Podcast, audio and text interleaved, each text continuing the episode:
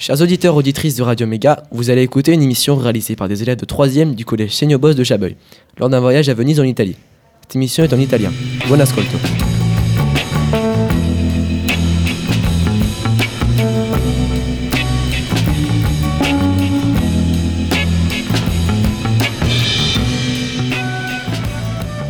Benvenuti a tutti, siete su Radio Mega 99.2 e Ioni. e Cassi per la trasmissione Un viaggio sulla laguna. Parleremo del viaggio in Italia a Venezia. Oggi ascoltiamo gli studenti che sono partiti a Venezia. Durante la trasmissione parleremo delle isole e più particolarmente di Burano, della vetreria di Murano, del mercato di Rialto, del museo del Settecento veneziano e per finire le impressioni del gruppo durante il viaggio. Subito Noah, Clémentine, Clotilde e Jade parlano dell'isola di Burano. Ciao Noah. Buongiorno a tutti e vi presento la nostra intervista sull'isola di Burano. Quando eravamo sull'isola, Clementine e Clotilde hanno fatto l'intervista al cameriere di un ristorante. Burano è un'isola famosa per le sue case colorate e il merletto. E io e Jade abbiamo fatto un'intervista dei turisti dell'isola. Ascoltiamo.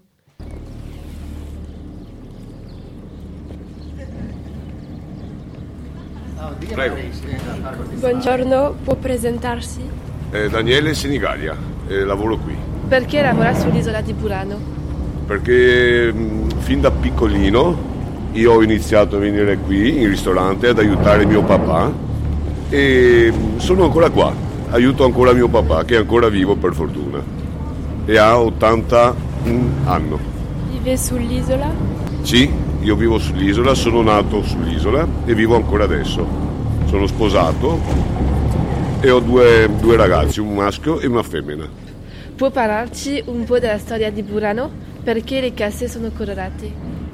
Allora, c'è una leggenda che si dice che mh, i pescatori quando tornavano a casa stanchi, dopo una giornata di lavoro e dopo anche con della nebbia facevano fatica a trovare la loro casa. Allora il colore si distingueva e potevano riconoscere la loro casa con il colore, ecco. Questa è la, è la leggenda. Adesso però si dice che è solamente una questione per distinguere la proprietà diversa una dall'altra.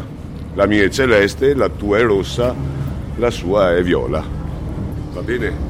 Ci sono molti turisti? Di passaggio sì, molti turisti, moltissimi, ehm, più o meno anche tutto l'anno il turismo ehm, prevale, insomma è la, prima, è la prima fonte di guadagno in generale per tutti gli abitanti dell'isola, tutto l'anno. Qual è la specialità dell'isola? Beh, la specialità dell'isola è il merletto, il merletto diciamo, il merletto e l'artigianato, poi altre specialità possono essere di biscotti che si trovano nelle pasticcerie, il bussolà, che è un, è un biscotto, è un dolce tipico proprio di Burano. E dopo il merletto anche bellissimo nel vedere il ricamo di queste signore che, che lo fanno ancora tutt'oggi, insomma. Non come una volta perché è diminuito, diciamo, però si trova ancora.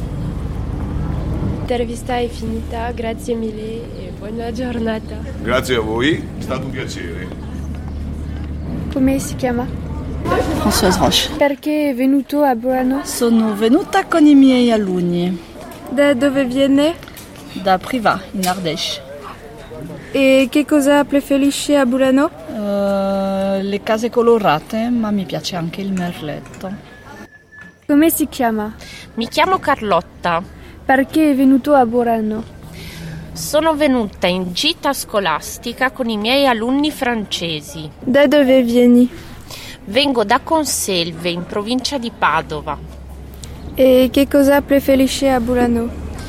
Le case colorate, l'allegria, la laguna vicina.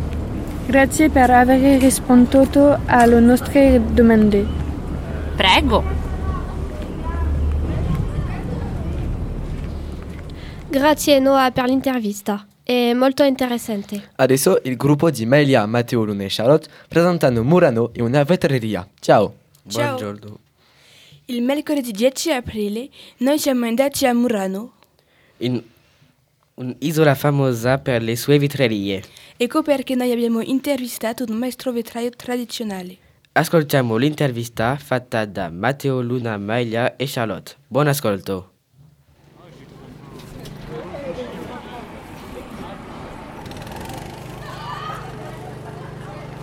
Può presentarsi? E Vallarin Giovanni, il maestro vetraio, Da quanto tempo? da 60 anni.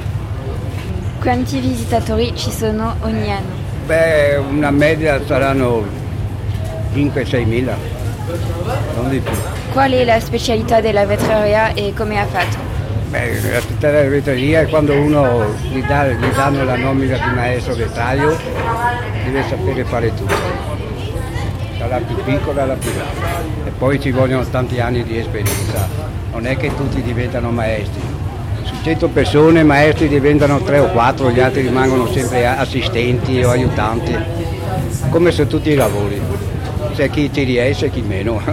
Perché ha scelto il mestiere di soffiatore di vetro? Gli anni prima avevo il, il nonno, il papà che lavoravano di vetro e ho scelto la strada qui, questa strada per, per cominciare e, vedo che ci sono riuscito. Grazie.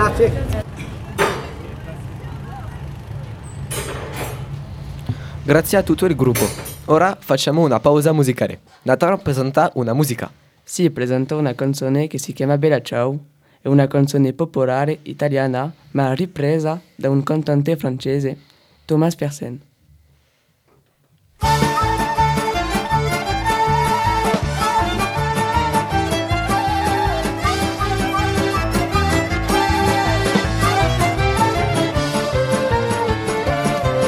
Una mattina mi sono svegliato, oh bella ciao, bella ciao, bella ciao, ciao, ciao. Una mattina mi sono svegliato e ho trovato l'invaso. Oh partigiano, portami via. Oh bella ciao, bella ciao, bella ciao, ciao, ciao. Partigiano, portami via, che mi sento di morire. E se io muoio da partigiano Oh bella ciao, bella ciao, bella ciao, ciao, ciao E se io muoio da partigiano Tu mi devi seppellire. Mi seppellirai lassù in montagna. Oh bella ciao, bella ciao, bella ciao, ciao, ciao Mi seppellirai lassù in montagna Sotto l'ombra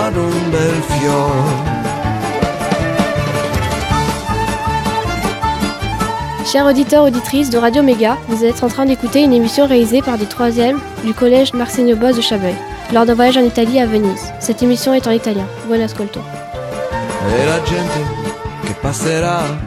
Oh bella ciao, bella ciao, bella ciao, ciao, ciao E la gente E oh bel fiore E questo è il fiore del partigiano Bella ciao, bella ciao, bella ciao, ciao, ciao E questo è il fiore del partigiano Morto per la libertà Ciao, siete su Radio Mega e Ioni e Cassi nella trasmissione Un viaggio sulla laguna. Subito, Maili, Isia, Manon e Melin presentano il mercato di Rialto. Buongiorno Maili. Ciao, allora il quarto giorno siamo andati sul mercato di Rialto per capire come è organizzato e qual è la sua popolazione. Abbiamo dunque interrogato i clienti e i venditori. Scopriamo insieme le loro risposte.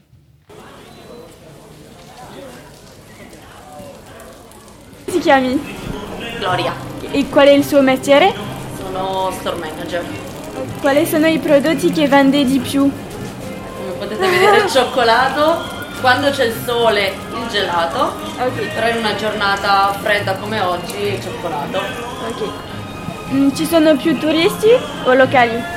Turisti, lavoriamo in estate tanto con i turisti e in inverno con i residenti.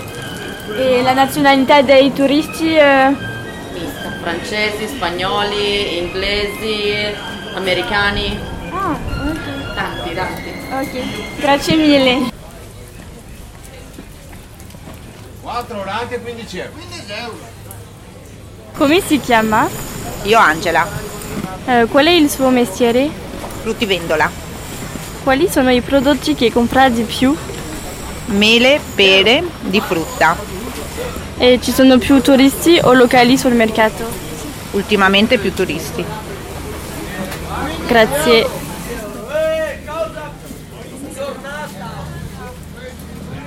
Come si chiami?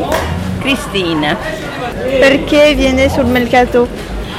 Perché mi piace il pesce e viene pesce fresco. A quale frequenza?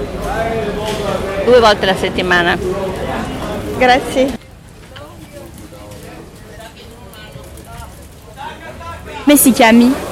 Robert, Eh, perché viene sul mercato? per fare la spesa. E a quale frequenza? Eh, tre volte alla settimana quando sono a Venezia. Grazie.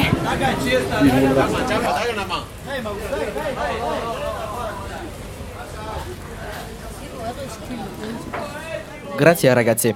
Allora Meili, che pensi del mercato di Rialto? Mm, è un luogo importante per la vita quotidiana di Venezia, con un ambiente particolare e tradizionale. Grazie. Passiamo al gruppo di due Tom, Maxime e Robin, che parlano del Museo del Settecento. Ciao ai due Tom. Buongiorno. Buongiorno, presenterò il Museo Carizzonico. Nel museo ci sono i quadri del XVIII secolo, come i quadri di Tiepolo, Pietro Longhi e Canaletto. Come si chiama? Là, Eh, le piace questo museo? surtout les Tintoretto, les, les fresques, les Ah. Tiepolo, pardon, et, et quelques tableaux aussi en haut. Et vous penserez que vous allez euh, retourner dans ce musée pour le visiter Euh, oui, peut-être dans 10 ou 15 ans. D'accord. Grazie. De rien. Arrivederci.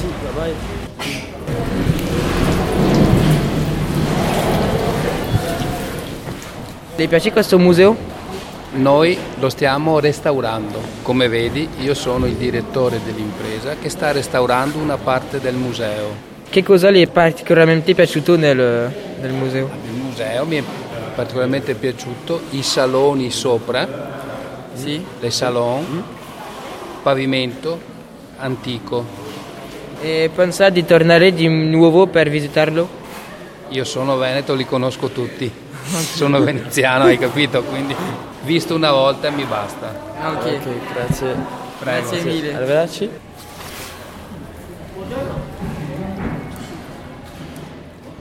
Que vous avez particulièrement aimé euh, dans ce musée La première salle par laquelle on rentre, la grande salle qui est majestueuse, avec ma représentation en statue.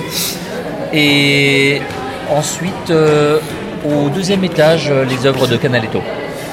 Ok, est-ce que vous penserez euh, retourner ici un jour Si je reviens à Venise, pourquoi pas Ok, Ah, merci. De rien, merci.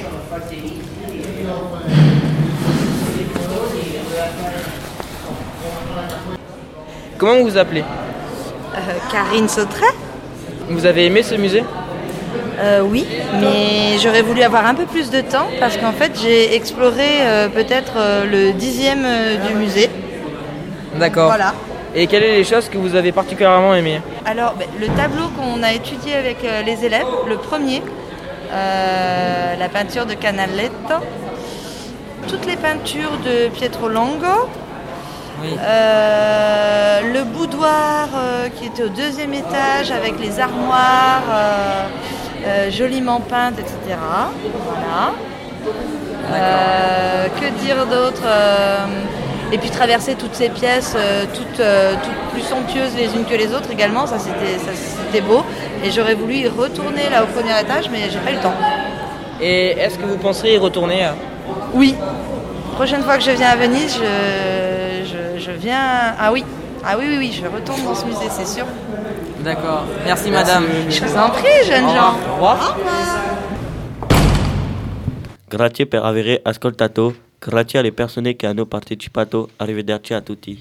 Grazie ragazzi. Ora facciamo un'altra pausa musicale. Alexandre presenta una musica. Io vi presento una canzone che si chiama Karting Cartier, una canzone di rap. Il cantante si chiama SCH, una canzone del 2016.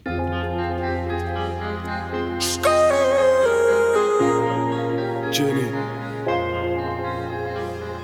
Pense à moi comme si j'étais jamais parti du quartier.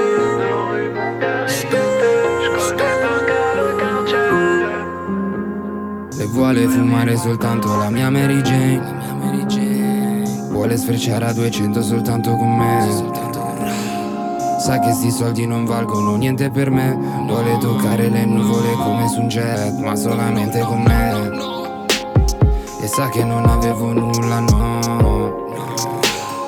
Sa che mi prenderò tutto sì prima o poi. Mi teneva i contanti nella Louis Vuitton. Sporchi contanti no che non facevano per noi. Un giorno saremo ricchi fidati di me. Fretta, forse ce ne ho più io di te. Guardare il mondo da sopra le nuvole, non più da Google Maps, su un volo Emirates. Le vuole fumare soltanto la mia Mary Jane. Vuole sfrecciare a 200 soltanto con me. Sa che sti soldi non valgono niente per me Vuole toccare le nuvole come su un jet Ma solamente con me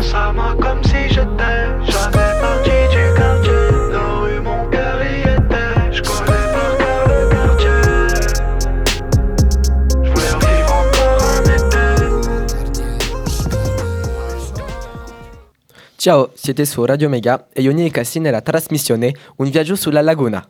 Adesso, per l'ultimo gruppo, Elliot, Jules, Satine e Maeva parlano delle impressioni del gruppo durante il viaggio. A voi la parola. I ragazzi hanno raccolto le informazioni sulla vita del gruppo, partito a Venezia l'8 aprile 2019. Il nostro lavoro era di raccogliere le emozioni e impressioni del gruppo sull'hotel, i mezzi di trasporto, le attività e il ristorante.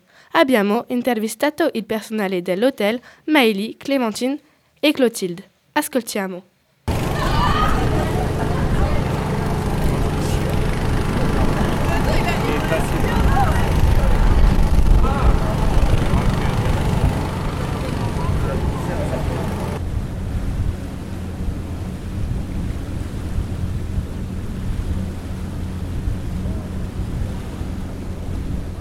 Buongiorno, come ti chiami? Buongiorno, mi chiamo Clementine. Ho preferito quando siamo andate sull'isola di Burano. Sì, e perché? Ehm, perché le case colorate erano molto belle e ho trovato l'isola calma, non come a Venezia che ha più di vita. D'accordo, e mm, quale attività tu hai fatto?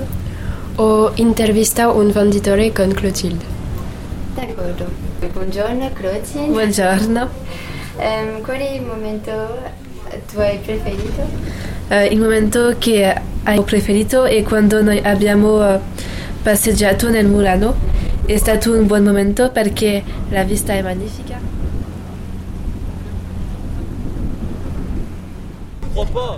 Buongiorno, come ti chiami? Mi chiamo Maëlie. Come hai trovato l'hotel? Mm, Per me l'hotel è piuttosto bene perché lui è vicino al mare. E il personale? Il personale è piuttosto gentile e servibile. E la cucina? Ah, la cucina è buonissima, ci sono molti piatti. Sei con i tuoi amici? ne- Sì, sì, siamo quattro nella camera. Puoi presentarsi? Allora, mi chiamo Paola, mi chiamo Paola Flore, ho 45 anni, eh, vengo dalla Sardegna, eh, vivo qua nel Veneto da 20 anni, sono una mamma, ho due bambine, una di 13 e una di 10 anni, faccio questo lavoro da 19 anni, eh, sono sposata eh, con Davide, eh, da, mm, anche se siamo insieme da 20, siamo fidanzati da 20 anni. Mm, mi piace fare lo sport, mi piace il mare, mi piace viaggiare e mi piace imparare le lingue. Grazie. Prego. Arrivederci. Può presentarsi? Io sono Mirella, sì, eh, sono Mirella, ho 42 anni. Qual è il suo lavoro? Io faccio bar e anche sala. Da quando? Eh, lavoro in questo albergo da 10 anni.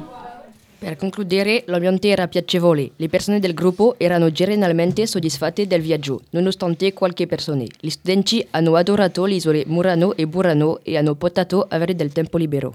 Grazie a tutti per l'intervista. È stato un buon viaggio. Grazie ai nostri ascoltatori, grazie a Julien e Raphael e ai nostri professori e a presto su www.radio-mega.com. Ciao! Ciao